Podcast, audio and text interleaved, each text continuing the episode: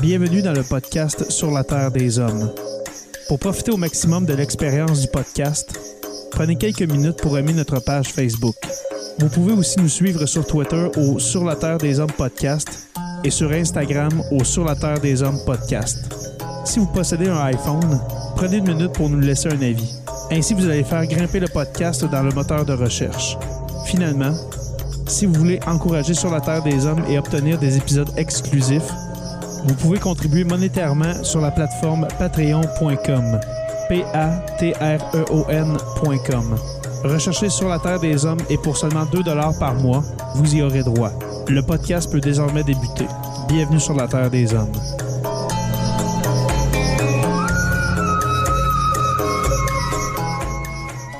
Cet épisode de Sur la Terre des Hommes est présenté par Construction Rivard.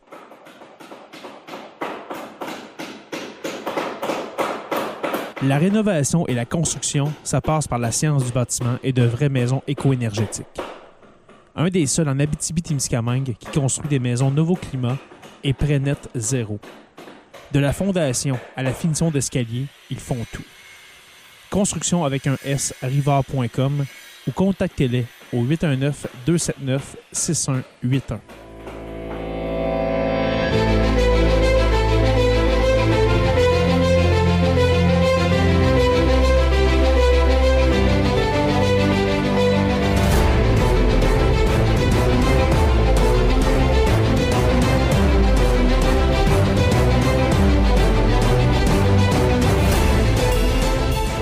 Bonjour à tous et à toutes et bienvenue à cet épisode 154 de Sur la Terre des Hommes. Mon cher Jonathan Saint-Pierre, dit le prof, comment vas-tu? Hey, salut Jim, ça va super bien. C'est la rentrée, donc c'est des grosses journées, mais je suis vraiment content de finir cette soirée-là avec Oui! euh, notre invité qui, je crois, va euh, être vraiment le plus euh, palpitant de notre nouvelle saison qui s'en vient. Je pense que c'est une belle prédiction que je peux nous faire en ce moment. Absolument, absolument. Et puis, il faut dire que c'est la première fois qu'on se voit enfin face à face. Christian Page, comment vas-tu? Ben, bonsoir, messieurs, ça va très bien. Euh, je suis content d'être avec vous ce soir, puis ben, j'espère que je vais égayer votre saison, comme vous Ben l'avez oui. Ben, à chaque fois qu'on parle de Christian Fage, là, c'est là où on voit où il y a le plus de downloads, où il y a le plus de gens. C'est vraiment un Les- moteur de beaucoup- conversation beaucoup vraiment très, très important. Ouais, Ben, les, les gens, je- les gens aiment beaucoup ça, excuse-moi Christian, mais les gens aiment beaucoup ça parce que c'est le, le- le- le côté de Christian Page, euh, un peu euh, mystère de l'histoire, énigme de l'histoire, euh, vu que justement on est un podcast historique. Alors c'est pour ça que justement il y a beaucoup, beaucoup de downloads, je crois. Ce qui est un peu amusant, c'est qu'au fil du temps, euh, le message est toujours un peu difficile à passer. hein. Les gens ont tendance à dire bon, ben, Christian Page, c'est un croyant ou Christian Page, c'est un sceptique. Mhm. Alors qu'en réalité, je suis ni l'un ni l'autre. hein. J'ai une formation en communication. Mon sujet de prédilection, ce sont les phénomènes paranormaux et mystérieux.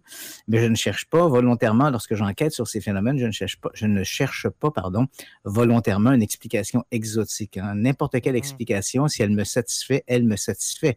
Si je dois m'en remettre à une explication surnaturelle pour arriver à avoir un, un semblant de satisfaction, ben, tant mieux.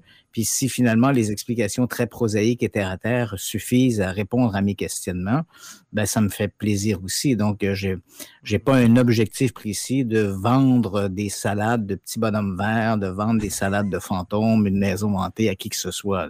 C'est vrai que dans certaines certains phénomènes rapportés, qu'on pense par exemple à des phénomènes de poltergeist, il est difficile, par, il est difficile d'exclure entièrement la possibilité d'une manifestation de type surnaturel, même mettons-le le surnaturel très en guillemets, mais dans d'autres cas, euh, il y a des explications qui peuvent être prosaïques, qui peuvent euh, tout à fait expliquer l'ensemble des données que l'on possède, sans pour autant faire intervenir cette transcendance l'au-delà. C'est vrai que c'est un peu le propre de l'être humain de dire c'est pas moi, c'est l'autre. hein. Donc s'il y a un coup qui est frappé dans un mur, c'est pas moi, ça doit être l'autre, ça Mm. doit être le fantôme, c'est la transcendance, c'est le propre des êtres humains. Mais je suis pas trop dans cette école-là. Je, je- je cherche d'abord des explications. Je cherche mon, mon objectif premier, c'est la vérité. Et je peux vous en parler longuement parce que dans cet univers-là, ça fait 45 ans que je me fais servir des phrases un peu toutes faites du genre ce que nous voulons, c'est la vérité. Mais malheureusement, quand on enquête auprès de ces gens-là, on découvre rapidement que ce qu'ils veulent, ce n'est pas la vérité. Ce qu'ils veulent, c'est avoir raison. Et avoir raison et avoir la vérité, c'est deux mondes tout à fait différents. C'est leur vérité qu'ils veulent. Voilà, c'est ça.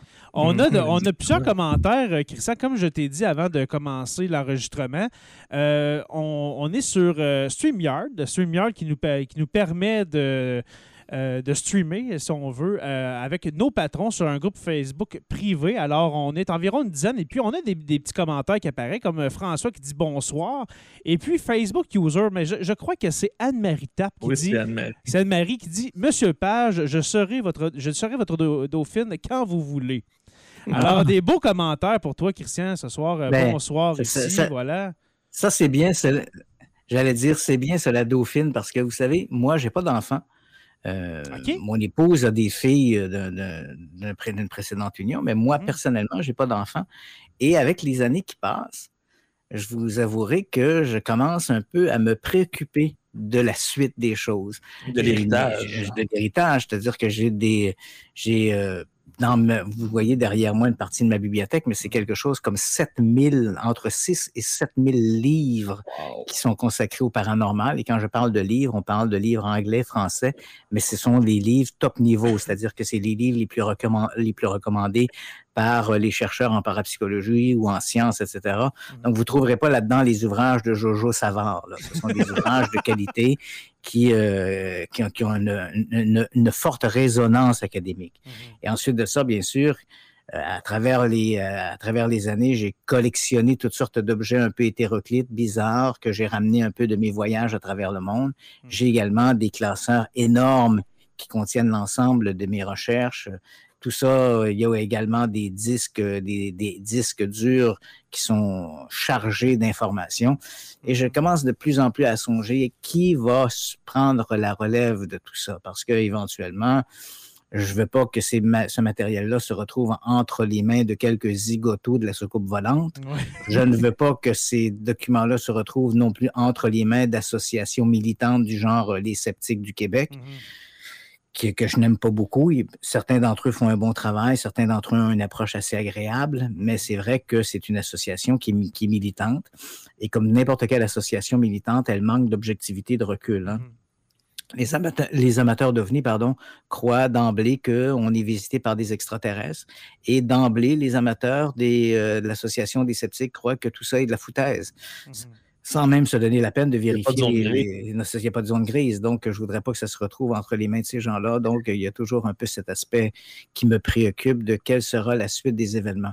Mais un musée, peut-être, ou un, ben, organisme qui pourrait gérer un espèce de patrimoine de Christian Page, ça pourrait être quelque chose d'intéressant. Je sais ici, moi, j'habite Saint-Jean-sur-Richelieu. À la bibliothèque municipale de Saint-Jean-sur-Richelieu, on m'a offert de conserver la collection Christian Page. C'est-à-dire qu'au moment où je prendrai ma retraite ou au moment de mon décès, tous les ouvrages, les dossiers, tout ça seront conservés à la bibliothèque dans une collection qui s'appellera la collection Christian Page. Mais j'aurais aimé qu'il y ait une, relève beaucoup plus active euh, à ce type de phénomène. Mais bon, euh, qui sait, euh, j'ai encore de nombreuses années devant moi. Peut-être que la perle rare va se présenter. En tout cas, ben, peut-être qu'on est des petites perles. Ben, on n'est on pas si rares, mais nous, euh, sur la Terre des Hommes, on t'apprécie beaucoup, mon cher Christian. Ben, merci. C'est pour, ça qu'à chaque deux, trois mois, je, t'envoie encore un petit coucou pour euh, sonder ton intérêt à participer à notre, euh, notre podcast. Alors, merci beaucoup, Christian, pour, pour avoir accepté cette invitation une autre fois. Et puis justement, nous parlons, nous avons parlé justement de qu'est-ce que tu possèdes, qu'est-ce que tu en ferais, soit à ta retraite ou euh, suite à ton trépas. Hein. Mais ce soir, ce soir, on va justement énumérer qu'est-ce que Christian Page possède de si, euh, de si mystérieux. Alors, on va faire le Christian Page Mystery Tour. Qu'est-ce que Christian euh, Page possède? Alors, ce soir, c'est plus une jasette qu'on va se faire que de parler d'un sujet en particulier. premièrement, un objet comme ça qui, te, qui te vient en tête, là, que tu ben, dis, en, fait, dans les, objets, dans les objets, c'est ça, c'est. Euh, si on avait eu cette idée-là, j'aurais pu prendre quelques images euh, du musée Christian Page et les présenter. On aurait pu les présenter. Mais je dirais qu'il y, a beaucoup d'objets qui m'intéressent beaucoup. Euh, notamment, bon, j'ai plusieurs plus ou moins grandeur nature des extraterrestres ou des têtes d'extraterrestres qui ont été fabriquées pour euh, le cinéma. Donc, euh, comme, ah on connaît mon intérêt, comme, on connaît, comme on connaît un peu mon intérêt pour le sujet, souvent les artistes m'appellent après en me disant Bon, OK, on a fait un extraterrestre pour tel ou tel film. Maintenant que le film est tourné, on a les moules, on, a, les. si tu les veux, on va te les donner. Donc, euh, ça, j'en ai quand même plusieurs à la maison. Je dirais que parmi les objets qui me fascinent le plus, il y a un objet dont l'histoire est assez compliquée et qu'on appelle la boîte à 10 books. Oui. oui, oui, oui, on avait hâte d'en entendre parler. Oui, je veux entendre parler de la fameuse boîte à 10 books. Parce que la boîte à 10 books, euh, c'est assez amusant hein, parce que euh, elle, elle, apparaît, on est au, tout début des années 2000. C'est un phénomène assez. Euh, assez YouTube et Facebook, hein? c'est-à-dire que c'est vraiment le média électronique qui vont faire, qui vont rendre célèbre la fameuse boîte à 10 books. Donc, on a, on a un individu, Kevin Manis, qui euh, publie sur une page Facebook en disant voilà, euh, je vends des objets et parmi ces objets-là, il y a une espèce de boîte, un cabinet à vin qui, somme toute, euh, appartenait à mon arrière-grand, qui appartenait à ma grand-mère, mmh. et elle disait qu'il y avait un démon dedans. On a fermé la boîte. J'ai acheté la boîte, je l'ai donnée à ma soeur, elle est devenue malade. Je l'ai donnée à ma mère, elle a eu une crise cardiaque. Bref, tous les gens qui ont été en contact avec cette boîte, de près ou de loin, ont subi des malheurs. Donc là, je veux m'en débarrasser. Donc, avis à ceux qui voudront se procurer la boîte. La boîte, elle est maudite. Wow. Donc, ça, c'est ce que raconte Kevin Manis. Bon, euh, un peu intrigué par tout ça, il y a un type qui s'appelle. Euh, et là, Manis raconte que lui, en fait, la, boîte, il l'a acheté au départ. C'était un lot. Hein. Lui, il était un antiquaire.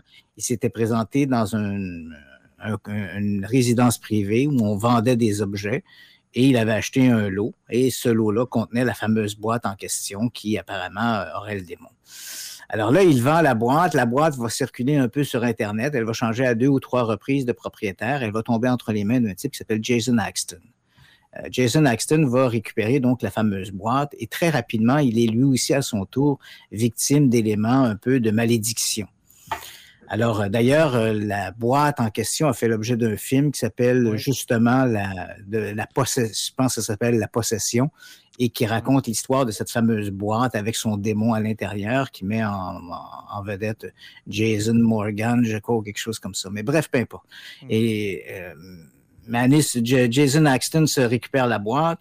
Et là, il commence à subir toutes sortes de phénomènes un peu étranges et mystérieux, mais il veut garder la boîte et il veut l'exhiber, hein, parce que mhm. ça suscite beaucoup d'intérêt, parce qu'une fois que la boîte est ouverte, il y a là une rose séchée et il y a une pierre sur laquelle est marqué en lettres dorées Shalom. Il y a une espèce de petite, euh, de petite coupe qui rappelle un calice. Il y a une mèche de cheveux blonds, une mèche, une mèche de cheveux bruns également. Et derrière la boîte, il y a une espèce de prière qui dit Adai est mon Dieu et, il est mon seul Dieu. Bon, c'est des phrases que l'on retrouve dans, le, dans la Torah hébraïque. Ah, ça, c'est en, en, hébreu le texte. Hein, oui, absolument. Donc, c'est euh, Jason Manning, Jason Axton se retrouve avec la boîte. Il en fait fabriquer une copie, une copie là, très, très précise, identique, point par point. Il décide d'enterrer la véritable boîte à 10 books. Donc, il fait, euh, prend une espèce de grand caisson en carbone, comme on utilise dans l'armée. Il place la boîte à l'intérieur et là, il l'enterre pour être certain de ne plus avoir à retoucher à ça. Et là, il exhibe la fameuse boîte en question. Mais malgré qu'il exhibe ce qui est apparemment la copie, il continue de subir des, des malédictions de tout genre euh, qui, ah arrivent. Son chien tombe malade, lui-même a des, des infections aux yeux. Alors, il commence à, regarder du côté de la religion hébraïque. Et là, on lui explique un phénomène qui s'appelle la virtus. C'est le fait que dans la croyance hébraïque, que ce soit, comme on, le retrouve également, le même mécanisme avec le phénomène des reliques saintes. Hein. C'est-à-dire que mmh. Ce n'est pas le morceau de bois de la vraie croix qui est important, c'est le, fait que ce morceau de bois-là, qui est le, morceau de bois sain, s'il est en contact avec un autre morceau de bois vil, il y a une espèce de pouvoir qui se transfère dans l'autre morceau de bois. Et l'autre morceau de bois devient aussi vénérable que le premier morceau de bois. C'est ce qu'on appelle la multiplication des reliques. Et Jason Axton a commis l'erreur de fabriquer sa deuxième boîte à 10 books en la collant sur la première boîte. Il les a fabriquées littéralement côte à côte. Donc, mmh. l'esprit malveillant qu'il y avait dans la boîte numéro 1 ben, a migré dans la boîte numéro 2 où on a pris possession. Donc, Jason Axton n'a plus une boîte maléfique, il en a deux. Alors, que faire? Alors, au départ, il décide que la première boîte, celle qu'il a achetée de après, après, sur Internet, il décide d'en fabriquer une, de fabriquer une autre boîte en or, couverte en or à l'intérieur et à l'extérieur, un peu comme l'arche d'alliance que Dieu avait dit à Moïse, euh, tu la couvriras d'or à l'intérieur et à l'extérieur, et j'y mettrai les dix commandements que je te donnerai. Mhm. Donc, euh, Jason Axton fait exactement ça. Il fait construire une espèce d'arche dorée dans laquelle il enferme la boîte à 10 books originale, il la replace dans son caisson de carbone et le caisson de carbone est enterré dans un lieu inconnu. Que faire maintenant avec la deuxième boîte? Il est hors de question de continuer de l'exhiber puisqu'elle attire le malheur. Et c'est à ce moment-là que moi, j'interviens. Je fais une entrevue avec Jason Axton et Axton me dit, écoute, si tu la veux, la boîte, je te la donne. Wow! Euh, et, effectivement, donc, j'ai cette deuxième boîte chez moi, la deuxième boîte à 10 books, celle de Jason Axton. Éventuellement, la première boîte, parce qu'au moment où j'ai acheté, en fait, il dit, je te la donne. En fait, il me l'a vendue. Mm-hmm. Mais j'aurais voulu aussi acheter la première boîte, celle qui était enterrée dans son jardin. Et ça, Jason Axton refusait de la vendre. Mais éventuellement, je ne sais pas, l'offre a dû le convaincre. Il, il a éventuellement vendu cette boîte à Zach Bagan, un Américain qui s'est beaucoup spécialisé dans des émissions sur euh, les histoires de fantômes et mm. tout le reste. Donc maintenant, les deux boîtes à 10 books pourraient être réunies. L'une est chez moi, dans mon musée, et la deuxième est chez euh, Zach Bagan, dans son, lui aussi, un espèce de petit musée à Las Vegas dans lequel cette, cette boîte se trouve. Donc, ça, c'est ça, c'est un des objets que je trouve le plus fabuleux que j'ai dans ma collection. J'ai aussi d'autres objets qui sont tout à fait passionnants. Je me rappelle, euh, il y a quelques années, euh, j'avais fait, euh, pour moi, évidemment, les gens qui nous écoutent diront, mais c'est, pas, grand-chose, mais pour moi, tout ça a énormément de valeur. Il y a quelques années, j'avais rencontré des gens qui avaient travaillé sur, le projet Avro. le projet Avro, c'était, la, compagnie Avro Canada c'était une compagnie qui, se qui, travaillait dans le domaine du développement de l'aéronautique. Et dans les années 1950, ils ont, ils ont reçu un contrat de l'armée de l'air américaine pour développer une soucoupe volante. Mais une vraie de vraie soucoupe volante. En fait, euh, ça ressemblait à une grosse assiette avec une tuyère au centre, comme la tuyère d'un avion. Il y avait deux postes de pilotage. Et l'armée américaine croyait que cet engin-là pourrait monter à 25 000 pieds d'altitude, se déplacer à la vitesse de Mach 4 et en même temps, à cause de fait que c'était un, véhicule à décollage vertical, c'était exactement le type de véhicule qu'on avait besoin parce qu'il faut se rappeler, on était, c'était la guerre de Corée, c'était la guerre du Vietnam. Et à ces moments-là, c'était très difficile de pouvoir faire atterrir un hélicoptère ou un avion dans des régions euh, boisées, marécageuses, comme c'était le cas durant la guerre de Corée. Donc, on avait développé cette idée de construire une soucoupe volante le contrat, a été confié à la compagnie Avro Canada, une compagnie de Toronto, et euh, chaque ingénieur avait sur son bureau une copie de la machine, à quoi elle allait ressembler. Hein, donc, elle avait un trépied, puis on voyait la machine, cette espèce de turbine avec ses postes de pilotage, avec le US Air Force marqué dessus. Alors, vous comprendrez, il y a quelques années, je fais une, j'ai une rencontre avec un des anciens ingénieurs de la compagnie Avro et qui me dit, tu sais, il dit, je crois avoir encore dans une boîte ou à mon grenier, je crois avoir encore la fameuse maquette de la soucoupe Avro. Alors, il va la chercher, elle est dans un parfait état intact. Et là, ben, il la met devant moi sur son, sur son trépied, cette fameuse soucoupe qui fait, à, qui fait à peu près 15 à 20 cm de diamètre. Et il me la donne. Donc, vous comprendrez qu'aujourd'hui, elle tient une place là, très, très précise dans mon musée, la soucoupe Avro qui avait été développée à l'époque en forme de soucoupe volante. Et puis, il y a plein d'autres objets, là, je veux dire. J'ai des... avant que tu continues, Christian, quand tu, quand tu dis ton musée, est-ce que c'est une pièce qui est consacrée à tous ces objets-là euh, chez toi? En fait, ta euh, maison? En fait, chez moi, tout le sous-sol est consacré au paranormal. Donc, les, livres, les livres que vous voyez derrière moi s'étendent sur, sur quatre pièces. Et euh, à travers ça, il y a des curios qui sont placés à gauche et à droite. Et euh, sur ces curieux, dans ces curieux où il y a des, de ces fameux objets un peu mystérieux que, que l'on peut, que l'on peut voir et qui touchent le domaine du paranormal. Est-ce que, est que tu fais des visites? Est-ce que tu. Euh, mettons, dans un monde pas de COVID, est-ce que tu faisais visiter les gens? Euh? Non, non, non. C'était juste pour ton plaisir personnel de tout. Euh, J'ai développé ce musée-là de manière très euh, très privé pour moi, pour mon plaisir. Mais je comprends qu'éventuellement, des gens voudraient, voudraient voir ça. Donc, ben, les, journalistes sont jamais venus voir non plus, les, la télévision, il n'y a personne qui est venu filmer ça non plus. Ben, en fait, c'est faux parce que la plupart. Comment, quand on a tourné la série L'enquêteur du paranormal pour euh, Historia, euh, la série a été tournée dans mon bureau. Ah, Donc, euh, lorsque l'on voit les, les, échanges qui sont faits, euh, où on voit les objets, les curios, les objets, beaucoup de gens pensent que ça a été tourné dans un musée, alors que c'est pas le cas. Ça a été tourné directement dans mon sous-sol, chez moi. Donc, euh, moi, à mon bureau, qui parle à la caméra, ou moi qui me promène dans le, dans le sous-sol et qui sort des objets, des, des, curios, qui les manipule. Ça, c'est pas un musée. C'est bel et bien chez moi que ces objets-là se trouvent. J'ai entendu dans un épisode de Radio X-Files que tu étais allé en France pour euh, voir de, fameux moules euh, ectoplasmiques. Oui. Et j'ai entendu euh, dans cet épisode-là que tu avais gratté ces, fameux moules ectoplasmiques. Est-ce que, est que je me trompe? Non, absolument. Est-ce que tu as gardé ça? Oui, en fait, les moules ectoplasmiques sont très particuliers. Hein? C'est l'un des exemples pour lesquels je n'ai pas trouvé d'explication rationnelle. Ça ne veut pas dire qu'il n'y en a pas, mais je n'ai pas trouvé d'explication rationnelle. Bon, pour situer un peu vos auditeurs, il faut se ramener, on est au tournant des années 1920, on se trouve en France on est en plein milieu de l'âge d'or du spiritisme. Hein. Il est né, euh, le spiritisme est né en 1848 aux États-Unis. Il a rapidement gagné les États-Unis, mais surtout l'Europe, où il est devenu une espèce d'activité bourgeoise. Les gens se réunissent donc dans des salons avec euh, des gens de la petite bourgeoisie. Et là, on fait tourner des tables, on communique avec les défunts. Donc, c'est devenu une activité très, très, très populaire. Et euh, non seulement il y avait la bourgeoisie, mais il y avait même une certaine, ben, une, une, petite principauté là, qui s'intéressait à ça. Mhm. Hein. Par exemple, la reine Victoria s'est intéressée au spiritisme. Des gens qui entouraient, qui étaient à la cour de France, euh, le, comte de, le comte de Paris, par exemple, ces gens-là aussi se sont intéressés au phénomène de spiritisme. Le premier ministre euh, canadien, William Lyon Mackenzie King aussi, qui était très féru de... Oui, était un passionné de spiritisme. Hein. Donc, euh, c'est tout à fait vrai. Et mm.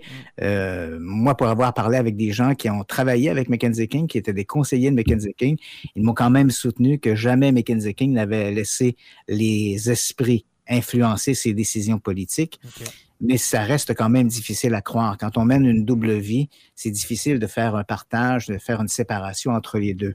Mhm. Donc, j'ai l'impression qu'à quelques reprises, probablement Mackenzie King a demandé des avis de l'au-delà avant de se décider. C'était, ce n'était peut-être pas la décision première qui a, que le conseil premier qui a, qui a, influencé sa décision, mais je n'aurais pas de doute à croire que Mackenzie King a quand même à quelques reprises consulté les esprits pour pouvoir prendre des décisions d'ordre politique. Mais néanmoins, ça nous ramène à notre histoire des moulages spirites. On est au tournant des années 1920 il y a en France un organisme qui s'intéresse à ce type de manifestation qui s'appelle l'IMI, l'Institut métapsychique international, qui existe encore aujourd'hui et qui est dirigé par des gens qui sont des férus des phénomènes paranormaux, mais dans un milieu très, très académique. Là. Vous ne trouverez pas de chasseurs de fantômes puis de tireuses de bonne aventure là-dedans. Là.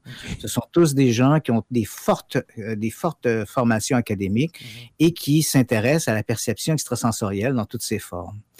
Aux alentours des années 20, il y avait un individu qui s'était fait connaître en Europe qui s'appelle Franek Kloski. Et Kloski avait l'habilité particulière durant une séance de spiritisme de faire apparaître des ectoplasmes. Les ectoplasmes, c'est une espèce de substance plus ou moins vaporeuse qui est éjectée par les, les orifices du médium. Ça peut être par les narines, ça peut être par les yeux, ça peut être par la bouche, les oreilles. On a même vu des, euh, des, des, échappements d'ectoplasme sortir par certains sphincters qui sont placés beaucoup plus bas sur le corps du médium. Et euh, donc, ces formes, ces formes apparaissent dans l'air. Et dans certains cas, elles vont prendre euh, l'image d'une personne défunte que certains pourront reconnaître comme étant la personne que l'on cherche à communiquer dans l'au-delà. Pour ce qui est de nos chercheurs de l'Institut métapsychique international, eux, ce qu'ils souhaitaient, c'est d'obtenir une preuve de l'existence de cet ectoplasme, essayer de déterminer comment il était produit et s'il pouvait s'agir d'une fraude orchestrée par le médium. Donc, en 1920, on invite Franek Kloski, euh, à l'Institut métapsychique international pour produire une série, pour se livrer à une série de séances de spiritisme durant lesquelles il va produire de ces fameux moulages, ou enfin, tout le moins, de ces apparitions euh, ectoplasmiques. Donc, je vous résume un peu comment ça se passe. Les gens se réunissent autour de la table. Il peut y avoir sept à huit participants.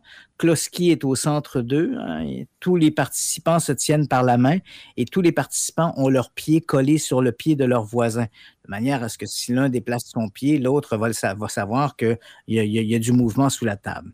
Donc, ces gens-là se tiennent par la main, se touchent par les pieds. Les séances durent en moyenne une vingtaine de minutes. Donc, on place au milieu de la table un bac d'eau bouillante sur laquelle flotte une mince couche de paraffine. Et voilà que Franek Kloski demande à l'esprit de se manifester. Et il lui dit, euh, euh, peu importe qui tu es, place ta main dans le bac de paraffine, laisse un moulage de ta présence. Alors les gens, ça se passe dans une semi-obscurité.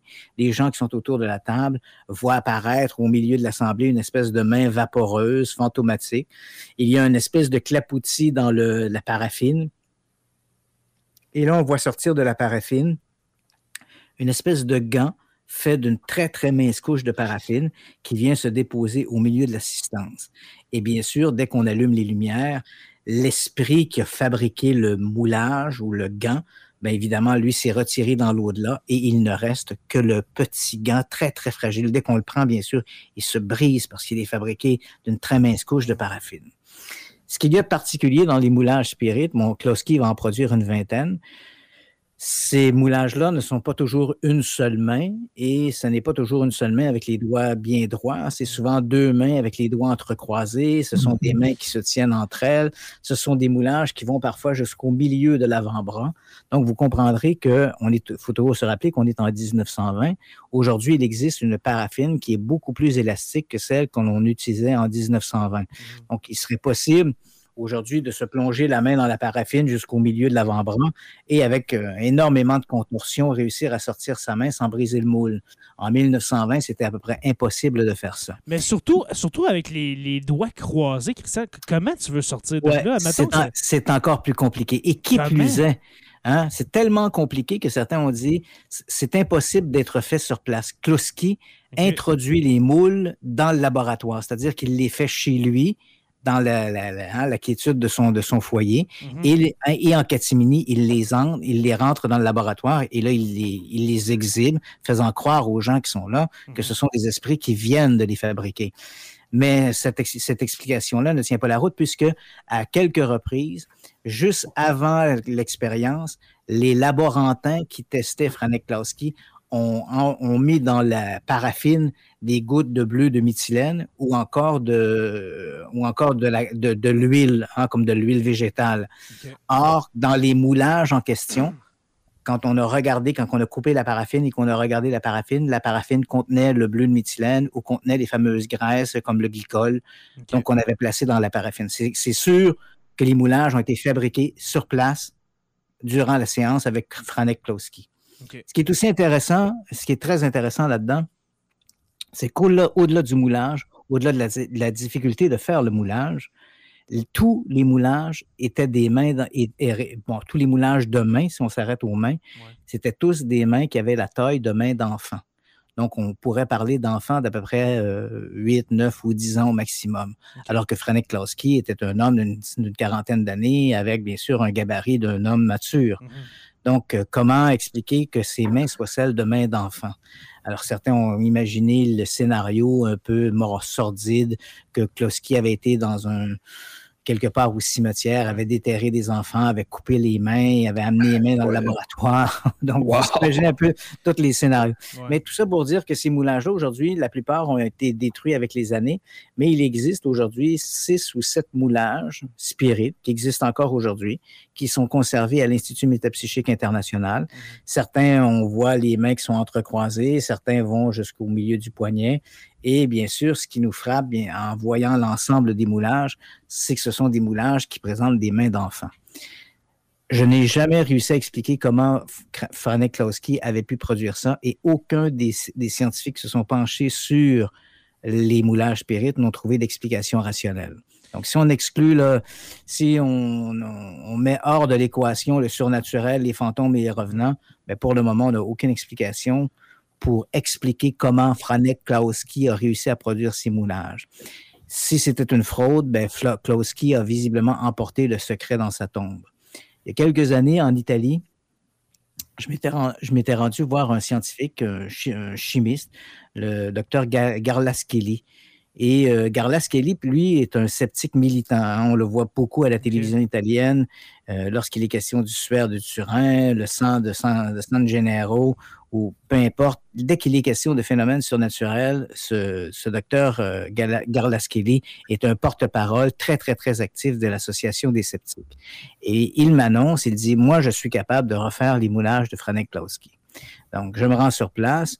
Et là, il m'amène dans son laboratoire et il me fait un moulage avec deux mains croisées. Donc, il se croise les mains, les entre dans un bac de paraffine et là, il les ressent.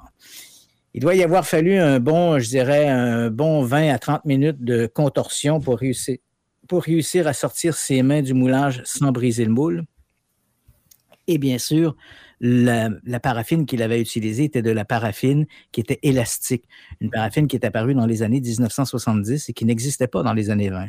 Donc, euh, l'expérience est tout à fait futile puisqu'il n'a pas utilisé les mêmes éléments. Mm. Il n'a pas utilisé non plus les mêmes l'expérience qu'il a fait, il ne l'a pas fait dans les mêmes circonstances que Kloski. Mm-hmm. Hein, il l'a fait à la lumière du jour, il a volontairement mis ses mains dans la paraffine. Il les a plongées trois ou quatre fois pour s'assurer que le moule soit plus épais que ceux produits par Kloski, de manière à ce qu'il résiste mieux à sa contorsion au moment de retirer ses mains.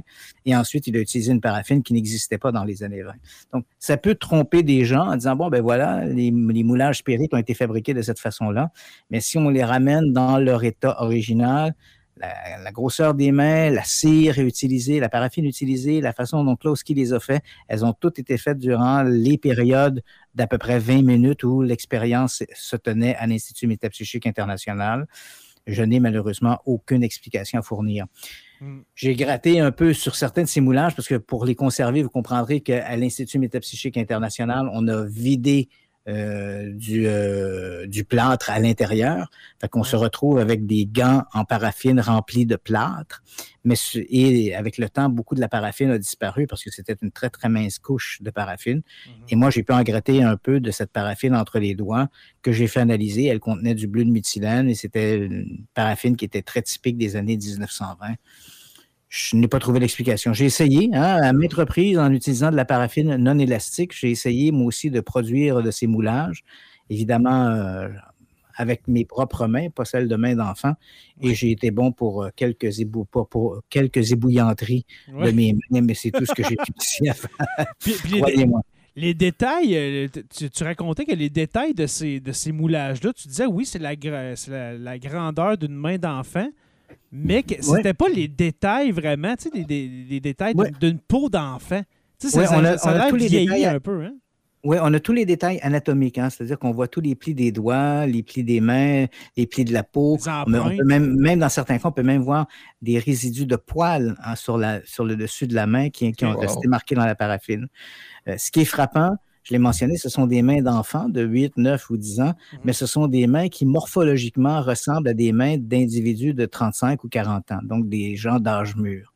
Euh, là aussi, je n'ai pas d'explication. Et encore aujourd'hui, même les chercheurs de l'Institut métapsychique international, ils n'en font pas une fixation. Hein. ils sont conservés dans une sorte de petite vitrine, mais c'est un peu... Euh, c'est un peu une épine, un, peu une épine dans le pied. Hein. C'est la roche dans le caillou qui nous mm. empêche de passer à autre chose. Toutes les fois où on passe devant la vitrine, on les regarde et on se dit Kreklowski. Je ne sais pas comment il s'y est pris pour faire ça, mais il nous a bien eu. C'est parce que c'est une fraude. Ben, c'est quelque chose. Hein.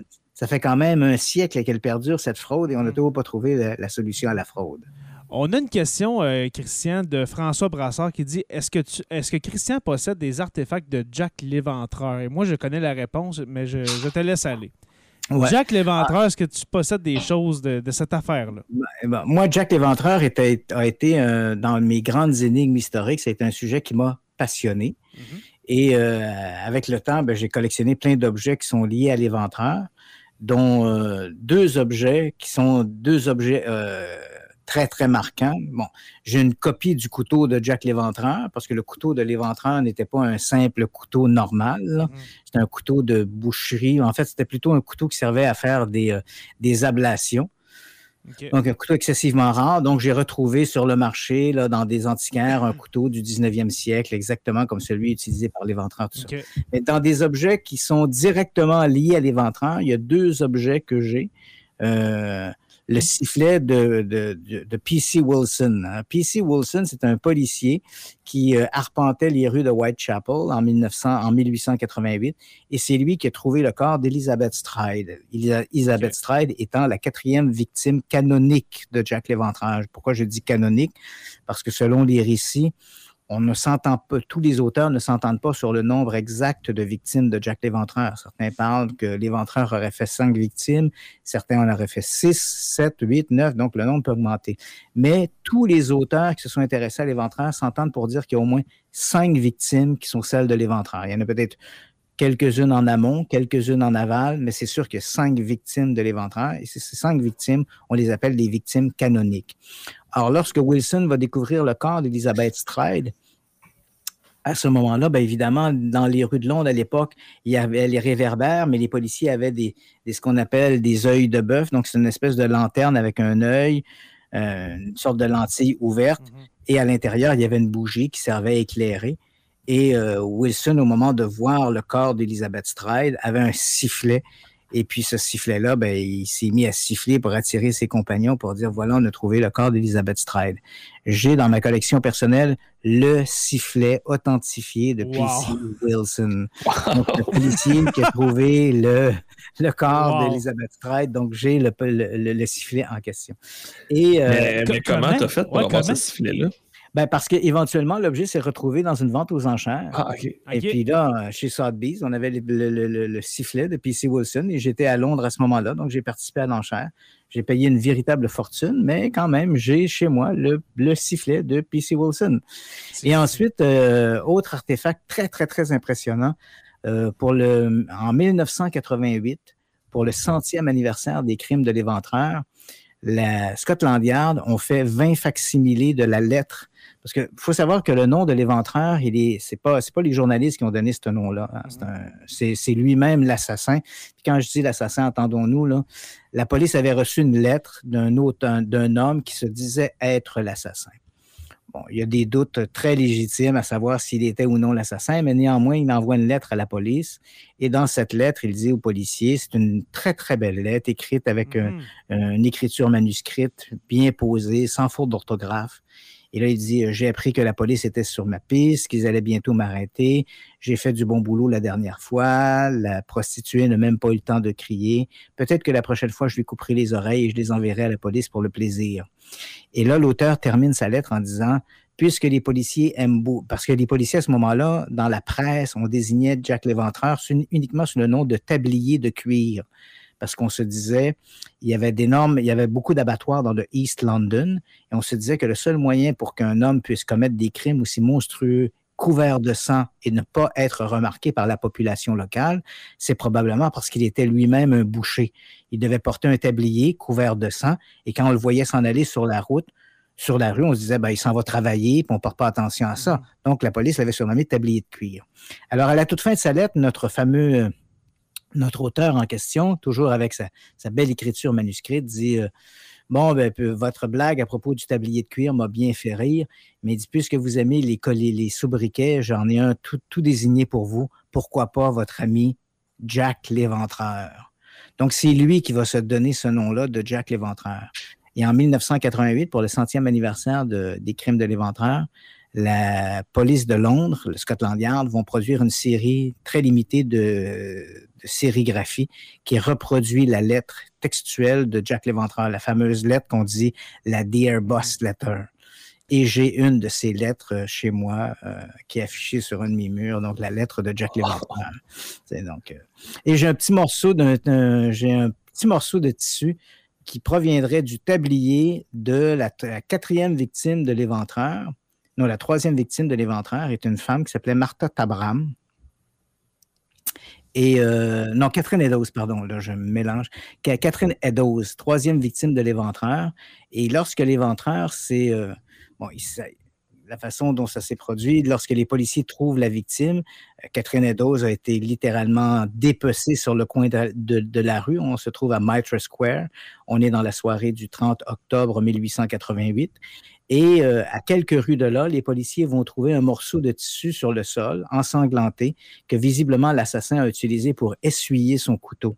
Et là, sur le mur, juste au-dessus de, ce morceau d'étoffe, il a écrit avec une craie une craie blanche Les Juifs ne seront pas les gens que l'on accusera à tort dans cette histoire. The Jews are not the men that will be blamed for nothing. Donc, il écrit ça. C'est le seul indice que Jack Léventreur ne laissera jamais derrière lui. Ben, le morceau de tissu, cette petite étoffe de tissu, a été conservé au musée de Scotland Yard et j'en ai un tout petit morceau chez moi, le gros comme un timbre-poste, le fameux tissu qui provenait du tablier de Catherine Eddowes et qui a servi à Jack Léventreur pour essuyer son, son fameux couteau ensanglanté. Wow. Ben, est-ce que c'était vendu aux enchères, ça, ce, morceau de. Non, ça, c'est un, c'est, un ami à moi à Scotland Yard qui a accepté de, découper un petit coin puis de m'en donner un morceau. Ah ouais? c'est un morceau du plus gros morceau. Oui, c'est ça, parce qu'il faut savoir qu'il il y a à Scotland Yard un Black Museum. Et ce Black Museum, c'est un musée qui est consacré au crime. Donc, on retrouve toutes sortes d'artefacts qui ont marqué l'histoire du crime en Grande-Bretagne.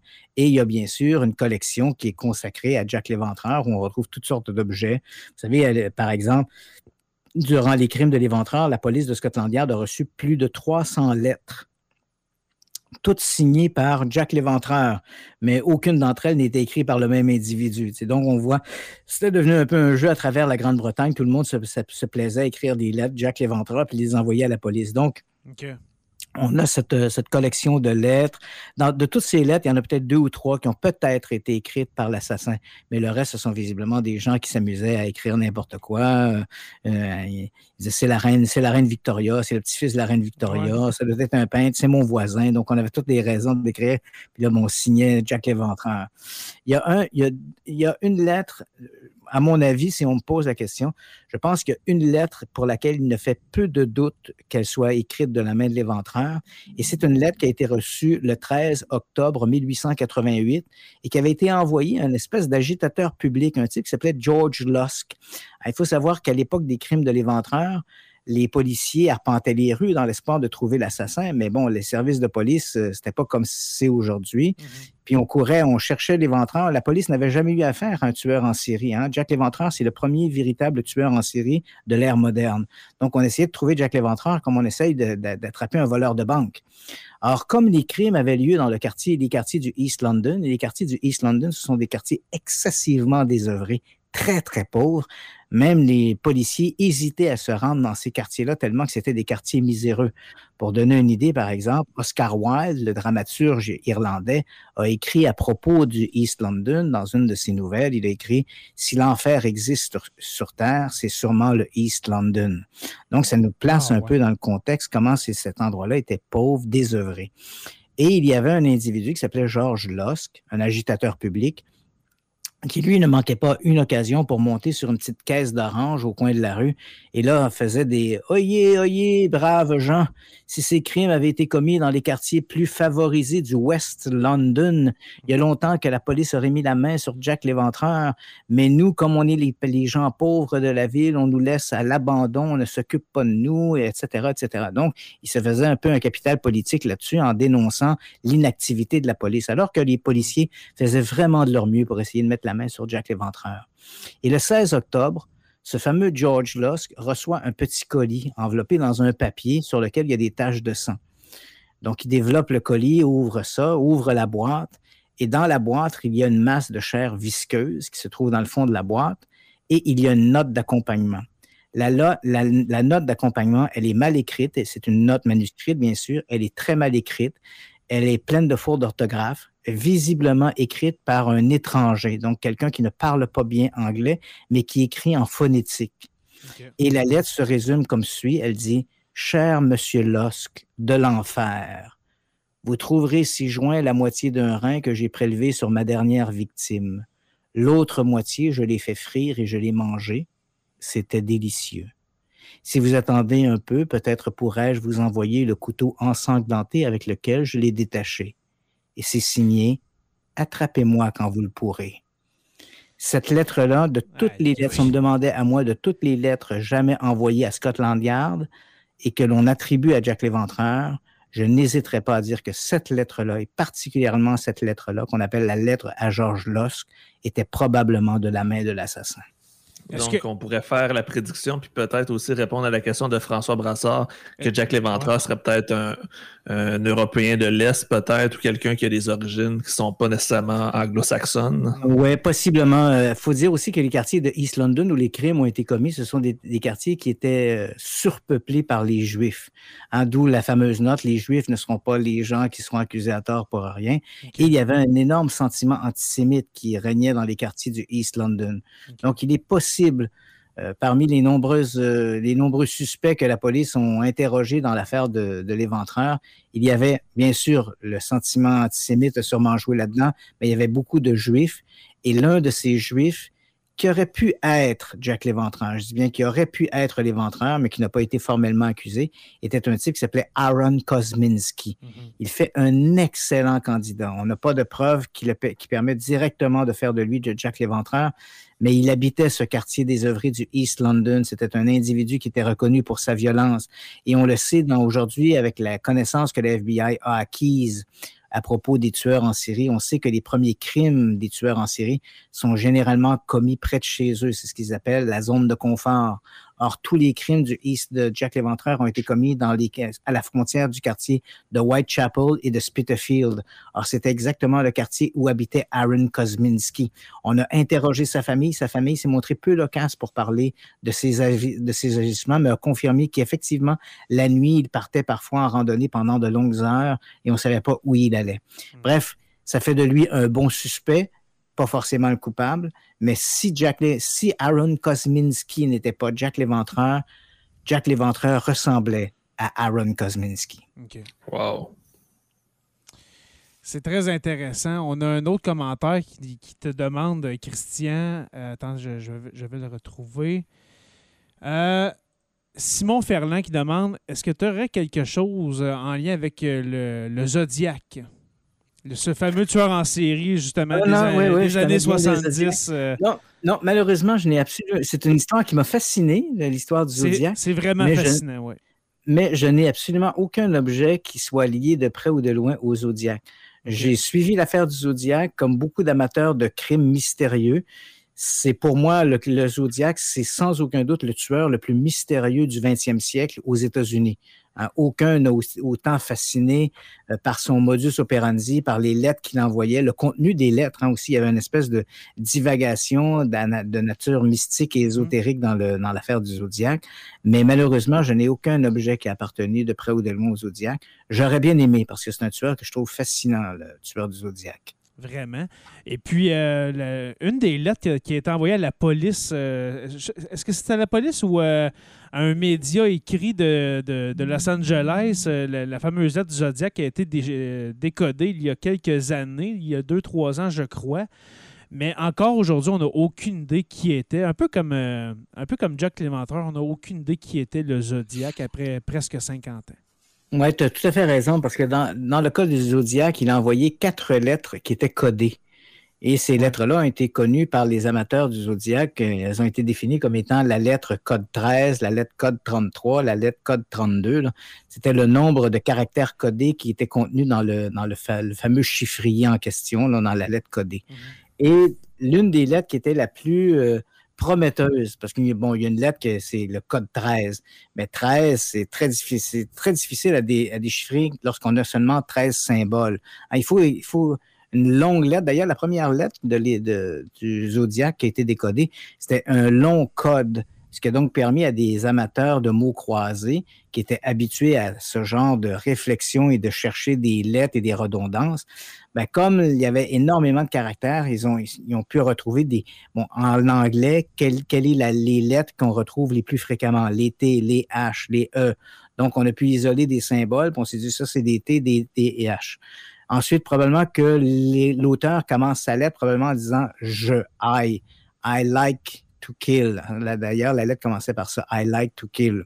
Donc, à partir de là, on a pu commencer à déchiffrer et assez rapidement, nos deux amateurs de mots croisés ont pu résoudre la première énigme, le, premier code caché du zodiaque.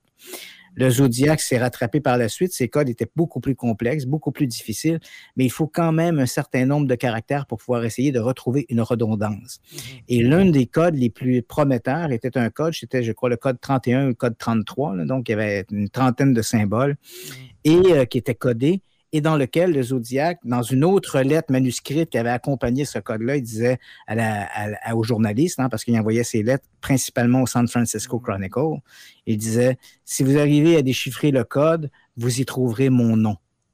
Donc, évidemment, ce code, la, la, code 33 était très spécifique, mais quand on a réussi à le décoder, comme tu le mentionnes, il y a à peu près deux ou trois ans, des spécialistes en cryptographie ont réussi à le décoder on retrouve à peu près le même délire qu'il avait dans ses autres lettres. Euh, je tue des gens pour avoir des âmes dans l'au-delà. Je suis maintenant, je suis entouré de toute une horde. Et puis finalement, non, la chambre à gaz ne me fait pas peur. Et euh, euh, si vous pensez que je t'ai pour vous, vous, donner mon nom, ben vous vous êtes gouré. C'était une plaisanterie. Donc, ça se termine comme ça. Et puis, l'espoir qu'on avait mis de trouver dans cette lettre le code, le nom du zodiaque, malheureusement, est tombé à l'eau. OK. On a une nouvelle question de François Brassard qui dit Au Québec, quelle est l'histoire la plus mystérieuse qui passionne Christian?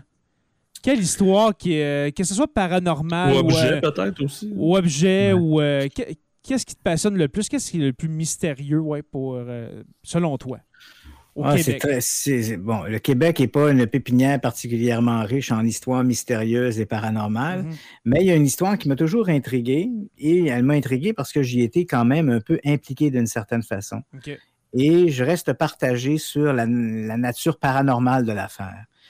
Il faut se ramener en novembre 1984 ce jour-là, il y a trois gamins qui vont disparaître dans la région de Montréal. C'est-à-dire qu'on a un, petit garçon de 4 ans qui s'appelle Maurice Vien. Et ensuite de ça, un peu plus tard dans la journée, deux, autres garçons âgés de le premier a 7 ou 8 ans et le deuxième a 12 ans, je pense. Un qui s'appelle Sébastien Métivier et l'autre s'appelle Wilton Lubin. Donc, la même journée, on a trois enfants qui disparaissent dans la grande région de Montréal. Bien sûr, c'est le branle-bas de combat. Mhm. On, se met, les policiers sont sur, euh, sont sur les dents. On fouille tous les hangars, toutes les remises abandonnées. On espère retrouver l'un de ces gamins bientôt. Mais malheureusement, les heures s'écoulent et on est sans trace des, des garçons. Et puis, 48 heures après les événements, on va retrouver un blouson qui a appartenu à Maurice Vien, qu'on retrouve le long de l'autoroute 20. Donc, à ce moment-là, c'est un peu le drame parce qu'on sait que l'enfant, l'enfant, c'est difficile. On ne sait pas si on est en présence d'un agresseur, d'un kidnappeur ou de plusieurs kidnappeurs. Mais on est d'accord que les circonstances qui font que trois enfants disparaissent le même jour à Montréal suggèrent fortement qu'on pourrait être en présence d'un seul et même ravisseur. Donc, le long de l'autoroute 20, 48 heures après, on trouve un blouson qui est, qui est identifié par les parents de Vien comme étant le blouson de leur garçon. Alors, ce qui laisse supposer aux policiers que les gamins ne sont plus dans la grande région de Montréal, ils ont quitté la région de Montréal et l'agresseur a utilisé l'autoroute 20. L'autoroute 20, je le rappelle, elle traverse le Canada d'est en ouest. Donc, les enfants peuvent être n'importe où. Ils peuvent être à Saint-Hyacinthe, comme ils peuvent être euh, euh, au Nouveau-Brunswick, comme ils peuvent être en Nouvelle-Écosse. On ne sait plus où ils sont. Et à ce moment-là, alors qu'on a retrouvé le blouson de Maurice Vien, il y a euh, deux frères euh, hypnothérapeutes de la région de, Québec qui décident de faire appel à un médium. Donc, ils vont aller le rencontrer chez lui. En fait, l'un des deux hypnothérapeutes va se rendre chez le médium en question. C'est un homme de la région de Saint-Jérôme. On va aller le rencontrer chez lui. Et euh, avec eux, il y a donc l'hypnothérapeute. Il y a un policier qui est en congé ce jour-là, qui s'appelle Steve Lynch et il y a une amie, euh, une amie de cœur de l'hypnothérapeute qui les accompagne également. Donc, il rencontre notre médium, il le place en état d'hypnose. Ça n'a pas beaucoup d'influence, là, mais bon, euh, l'état d'hypnose, on croyait à ce moment-là, il y avait une théorie qui voulait qu'en état d'hypnose, si quelqu'un était doué d'une perception extrasensorielle, cette perception extrasensorielle pouvait être accrue par l'avènement de l'hypnose. On sait aujourd'hui que c'était c'est de la foutaise, mais à l'époque, on y croyait. Donc, euh, l'hypnothérapeute place notre, appelons-le Monsieur X, il le place en état d'hypnose. Et là, une fois sous hypnose, ils lui disent, ben voilà, on a retrouvé un blouson le long de l'autoroute de vin. Euh, les trois garçons, Maurice Vien, Sébastien Métivier, Wilton Lubin ont disparu. Est-ce que tu vois quelque chose? Et assez rapidement, notre médium en question se met à focaliser, son esprit se focalise sur la disparition de Maurice Vien. C'est le, plus jeune des trois garçons. Il dit, bon, euh, je vois des choses à propos de Maurice Vien. Euh, je les vois monter dans un camion, une camionnette, je vois un homme. Donc, il commence à donner des détails. Il faut se rappeler aussi qu'on est longtemps avant l'avènement du téléphone portable. Hein. Mm-hmm. Vous allez comprendre l'importance de ça. il commence à donner des détails d'ordre géographique. Il dit, bon, vous avez, il y a l'autoroute 20, puis là, je vois la rivière qui est pas loin, etc. Donc, notre petit commando, donc euh, Steve Lynch, le policier, policier en congé, notre, notre médium, pas notre médium, notre hypnothérapeute, euh, dénommé Gagnon et son ami de cœur montent dans leur voiture et s'en vont, empruntent l'autoroute 20 jusqu'à la rivière Richelieu. Et notre médium, qui lui est resté chez eux, a décidé de ne pas les accompagner a dit euh, quand vous arriverez à la rivière Richelieu, vous m'appellerez. Donc, ces gens-là arrivent à la rivière Richelieu, on cherche un dépanneur dans le coin, trouve un dépanneur, on téléphone. Et là, le médium dit donc, à partir de là, vous allez prendre une route qui monte vers le nord. Vous allez traverser euh, deux ou trois villages. Il donne des indications, des repères géographiques. Et là, il dit à un moment donné, vous allez voir une rue euh, sur laquelle il y a une espèce de maison jaune avec une boîte à mal. Vous allez tourner à gauche et vous allez suivre cette, route-là sur à peu près deux kilomètres. Et là, il va y avoir à l'orée de la forêt, vous allez voir une cabane abandonnée. Et c'est dans cette cabane que se trouve Maurice Vien. Donc, nos, nos, bonhommes en question remontent à bord de la voiture, retrouvent les, repères géographiques donnés par le médium, trouvent la fameuse route en question, la longe sur trois ou quatre kilomètres, voient la cabane à l'orée du boisé ils avancent et là, les murs, les fenêtres sont placardées, ils défoncent les, placards, entrent dans la cabane et ils vont trouver le corps de Maurice Vien. Il est étendu sur le ventre, il, a été, il est à moitié déshabillé, il a été battu à mort exactement dans le moindre détail ce qu'avait raconté notre médium, M. X. L'affaire est si exceptionnelle que lorsque nos, nos découvreurs de cadavres décident de contacter la Sûreté du Québec. Les policiers arrivent assez rapidement sur place. Et là, on commence à leur dire, bon, ben parfait, vous êtes venus ici. Là, on est isolé, là, on est au milieu de nulle part. Comment, pourquoi êtes-vous venus ici? Vous êtes à des kilomètres de l'endroit où on a trouvé le blouson de Maurice Vien. Il n'y a aucun indice qui permettait de venir ici. Il n'y a, rien, il n'y a aucun indice. Et là, les gens disent, ben, c'est simple. On a suivi les indications d'un médium. Alors là, tous ces gens-là sont ramenés à Montréal, appartenaient, ils sont interrogés et euh, un avis, c'est pas vraiment un avis de recherche, mais un, avis est lancé comme de quoi on veut, on veut fortement parler au médium en question parce que vous comprendrez que la seule personne qui peut savoir où se trouvait le corps de Maurice Vien, dans quelles circonstances il avait pu être amené dans cette petite cabane dans le boisé et de quelle façon il était décédé, seul l'assassin pouvait connaître ce qu'il mm-hmm. était. Exact. Donc le lendemain, sachant qu'il était pas recherché, mais sollicité par la Sûreté du Québec, notre médium en question, M. X, s'est rendu de lui-même à la Sûreté du Québec. Il a été interrogé, il a fourni les détails, les mêmes détails qu'il avait donnés à ses collègues la veille, euh, comment euh, les visions qu'il avait eues, pourquoi il les avait guidées là. ce même jour, les policiers, avec M. X, sont retournés sur place. Donc, M. X monte à bord de l'autopatrouille. Il retourne dans le petit boisé à Sainte-Marthe. Euh, c'est pas Sainte-Marthe, c'était Saint-Mathieu euh, ou Saint-Denis sur Richelieu. Saint-Mathieu sur, Richelieu, quelque chose comme ça. Donc, on retourne sur place et euh, on lui fait faire le tour de l'endroit, espérant qu'il aurait d'autres effluves, de nouvelles informations. Mais malheureusement, il n'a rien donné de plus que les informations qu'il avait déjà données. Et Quelques semaines plus tard, le corps de Wilton Lubin va être retrouvé euh, dans, le fleuve Saint-Laurent, près des îles de Boucherville. Quant à Sébastien Métivier, son corps ne sera jamais retrouvé. Mais l'implication de ce médium dans la découverte du corps de Maurice Vien, c'est quelque chose qui m'a toujours un peu intrigué. Je connais bien le médium en question. Au fil des années, on est devenus de très bons amis. Et euh, je n'ai aucun doute sur l'honnêteté de sa vision. C'est-à-dire que ce n'est pas un gars qui, est allé à la pêche puis inventé n'importe quoi. Il a eu une vision, il a communiqué cette vision-là à des gens. Ces gens-là ont pris cette information et grâce à cette information, ils ont retrouvé le corps de Maurice Vien. Mhm. Maintenant, comment ça a fonctionné? J'en ai pas la moindre idée. Je sais qu'aux États-Unis, pour avoir suivi plusieurs cas semblables, notamment dans le cas du, du, killer clown, John Wayne Gacy, là, à la fin des années 70, qui avait assassiné une trentaine de personnes. On sait que la police, là aussi, a fait appel à des médiums. Ça reste très mystérieux comment des médiums, moi je ne crois pas trop aux médiums, je ne suis pas très très chaud à cette idée-là, mais c'est vrai que dans certaines circonstances, des, je préfère utiliser l'expression sensitif, des sensitifs, on peut fournir des informations qualitatives aux forces de police qui ont permis éventuellement de retrouver une personne disparue ou même dans certains cas des cadavres, comme ce fut le cas avec Maurice Vien. Ça, je dirais, au Québec, c'est une des histoires solides qui, euh, qui continue de m'intriguer sur la façon dont, euh, dont ce dossier-là a été piloté et de quelle façon M. X a obtenu ces informations qui ont permis de guider euh, les bénévoles vers le corps de, Maurice Vienne.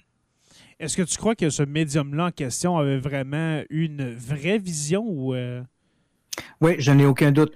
Parce que les gens, les gens me disent euh, oui, mais peut-être qu'il connaissait l'assassin, peut-être qu'il a l'information, ou peut-être que l'information qu'il a donnée était tellement vague qu'on aurait pu l'interpréter de mille et une façons. Non, il y a eu un trans au moment où lui, M. X, va donner ces informations euh, à Yvan Gagnon et aux policiers, euh, en congé Steve Lynch qui va leur permettre de retrouver le corps de Mauricien.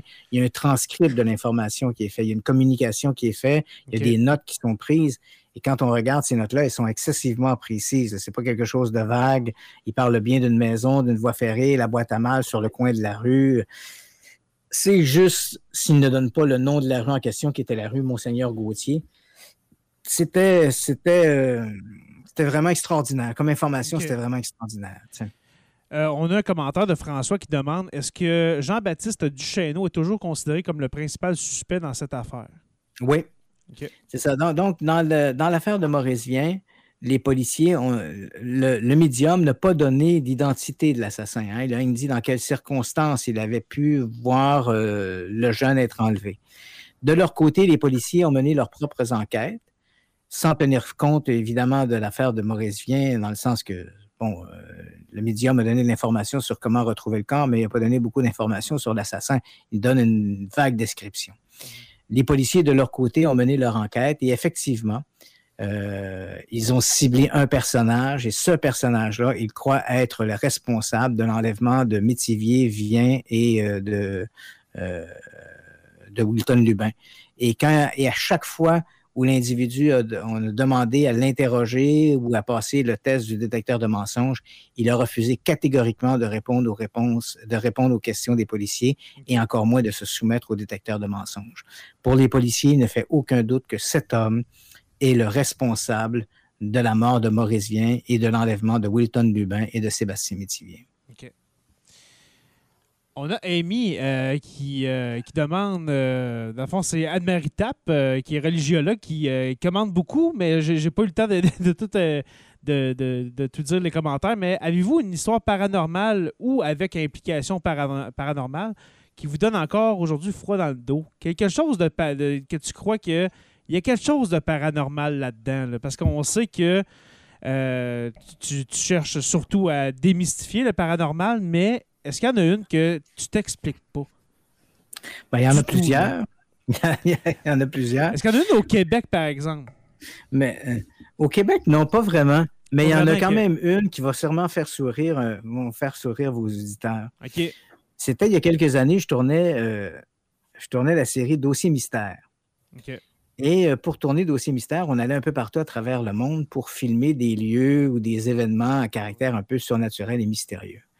Et puis donc, on décide de tourner une histoire de maison hantée qui se trouvait en Floride. Alors, dans le comté de Hernandez, il y a une grande maison de ferme qui est devenue, qui a été à un moment donné un dispensaire, qui a été la maison d'un médecin où il y avait une clinique à l'intérieur. Et puis ensuite, c'est devenu, la maison a été transformée en musée. Et aujourd'hui, cette musée euh, elle est euh, aujourd'hui cette maison est un musée. C'est un musée qui est consacré à la vie, à l'évolution de la vie rurale en Floride. Donc, autrement dit, vous entrez dans la maison, la cuisine est décorée selon la mode de la Floride des années 50. Vous avez une chambre à coucher qui est de la chambre des maîtres, qui est décorée à la mode des années 1920. Vous allez vers, euh, vers l'arrière où il y avait le, l'ancien cabinet du médecin, qui là, vous allez retrouver tous les instruments médicaux tels qu'ils étaient à la fin du 19e siècle. Vous avez des chambres d'enfants qui sont décorées selon certaines époques. Donc, on l'appelle la May Stranger House. C'est le nom de l'édifice en question.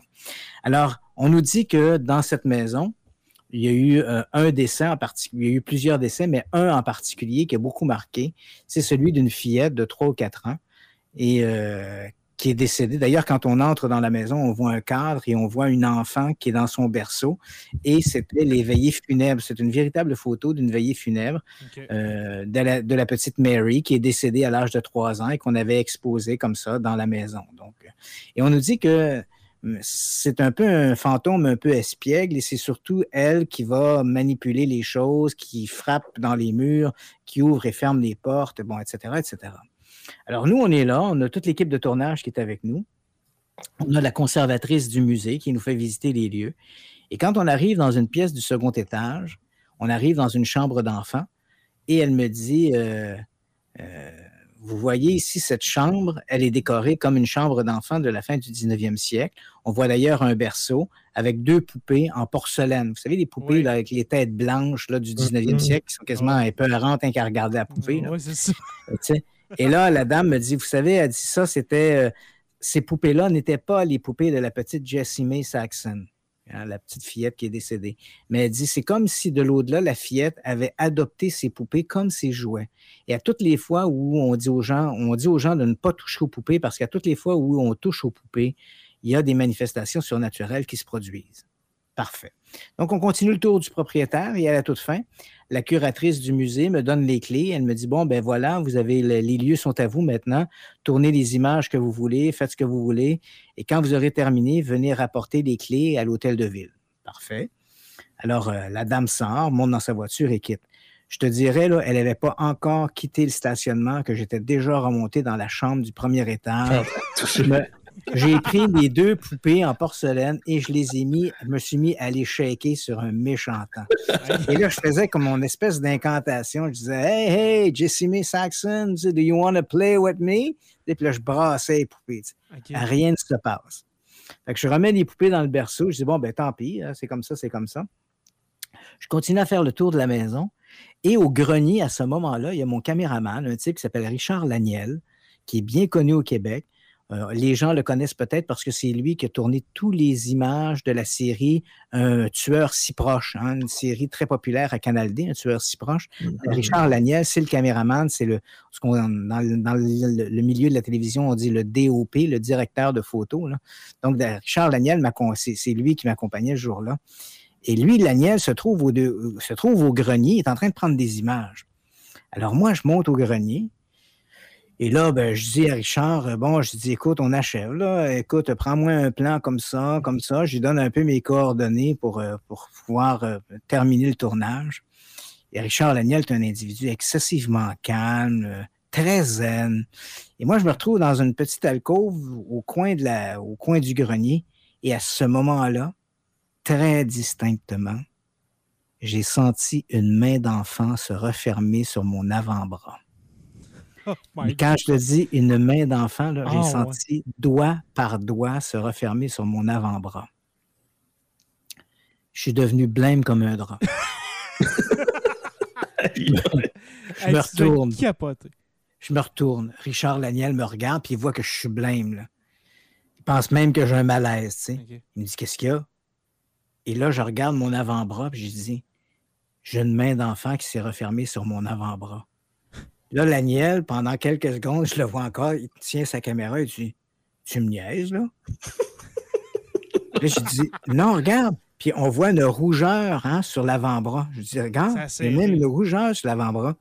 Ouais, là, Richard Laniel me dit, euh, regroupant tout son courage, il me dit euh, On décalisse.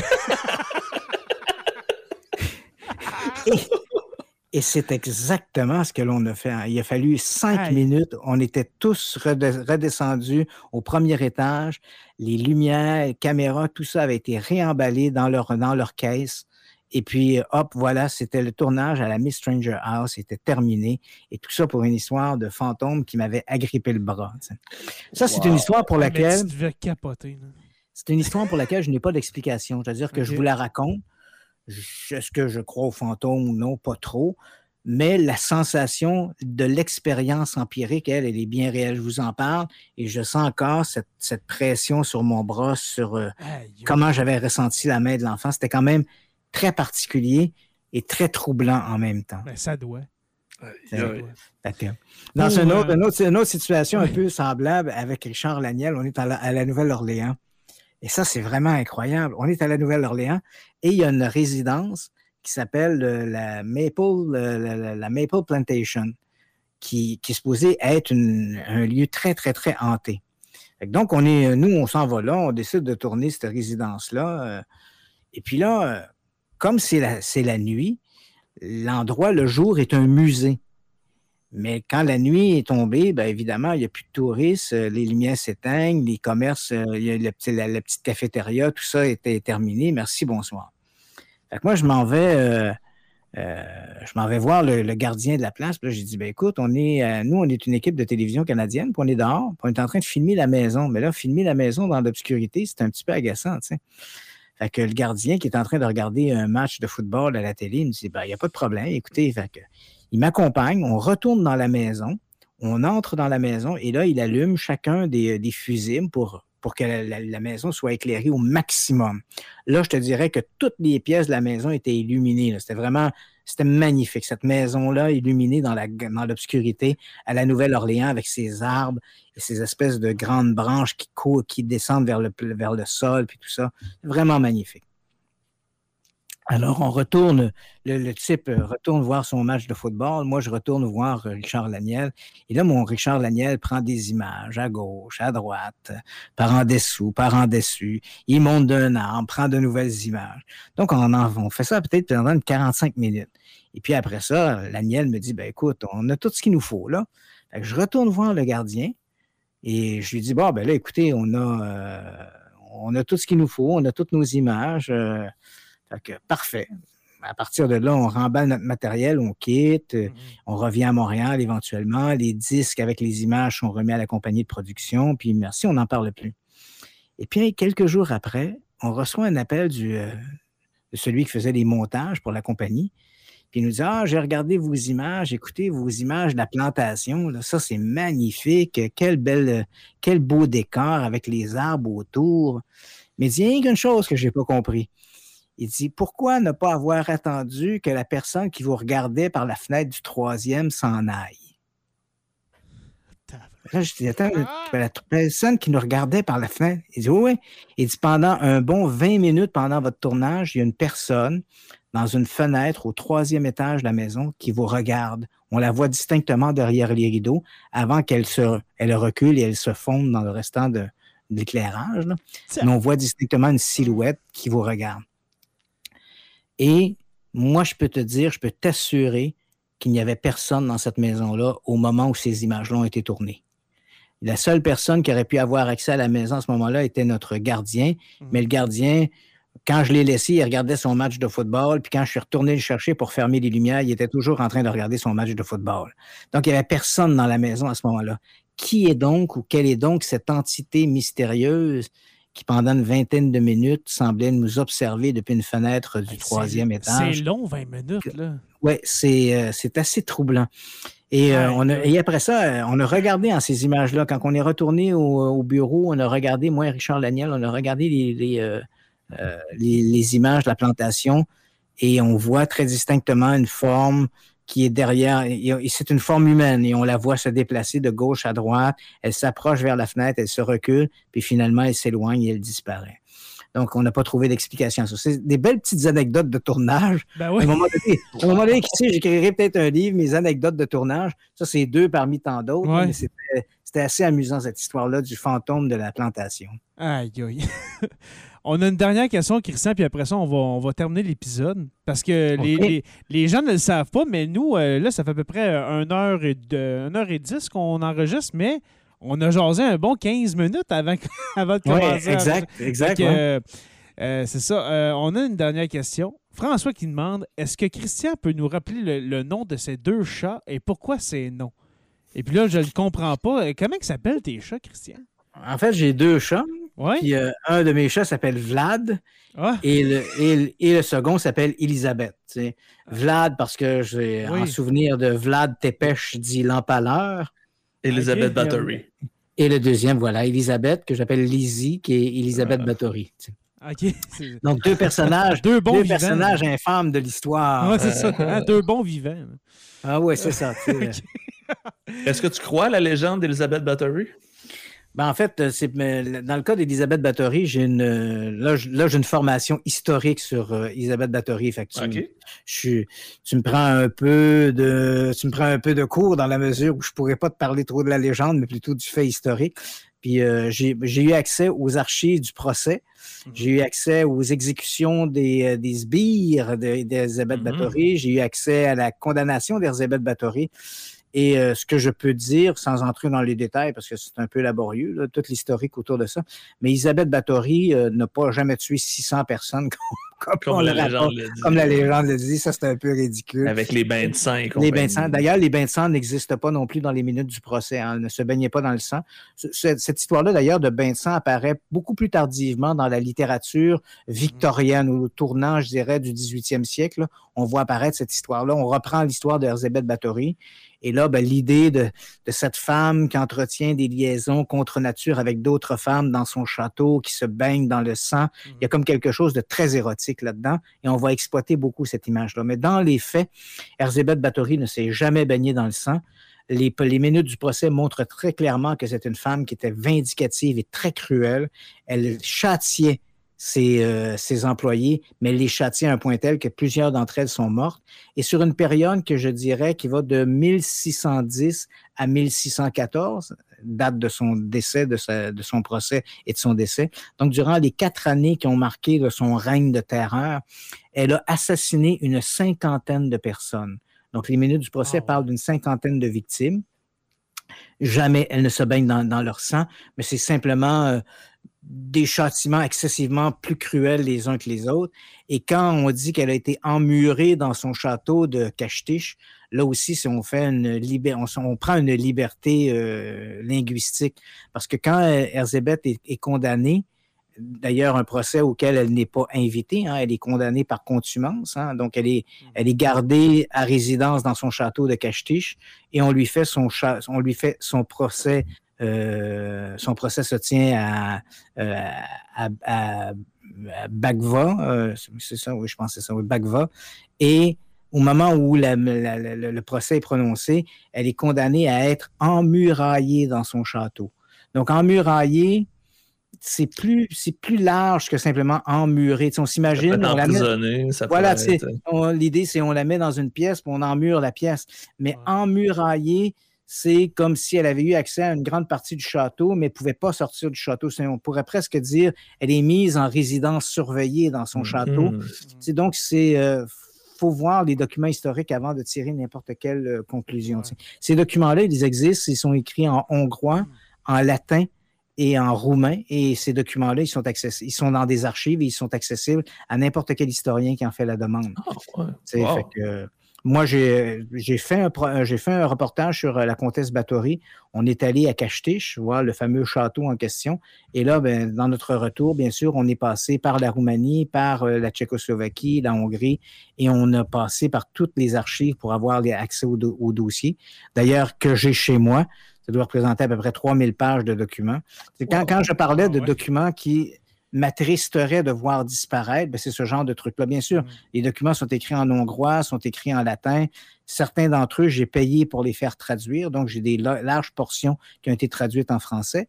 Mais on voit bien que le procès d'Erzébeth Bathory, c'est d'abord et avant tout celui de 50 victimes et non pas de 600 et surtout pas les bains de sang et tout le reste. Je dirais la, la chose qu'on a le plus proche du bain de sang, dans un des témoignages, une des acolytes de Bathory raconte que dans leur château de Vienne, Erzébeth Bathory avait fait euh, installer ce qu'on appelle la fameuse Vierge de fer, cette, espèce de, de, cage en acier avec des pics à l'intérieur mm-hmm. où la femme, où on prenait une victime, elle était attachée à l'intérieur de la cage et les pics de chaque côté de la de elle ne la touchait pas vraiment. Il y avait comme un espace de, à vide au centre de la cage, mais si tu bougeais le moindrement, bien sûr, tu allais t'empaler sur les pics qui étaient tout autour de toi.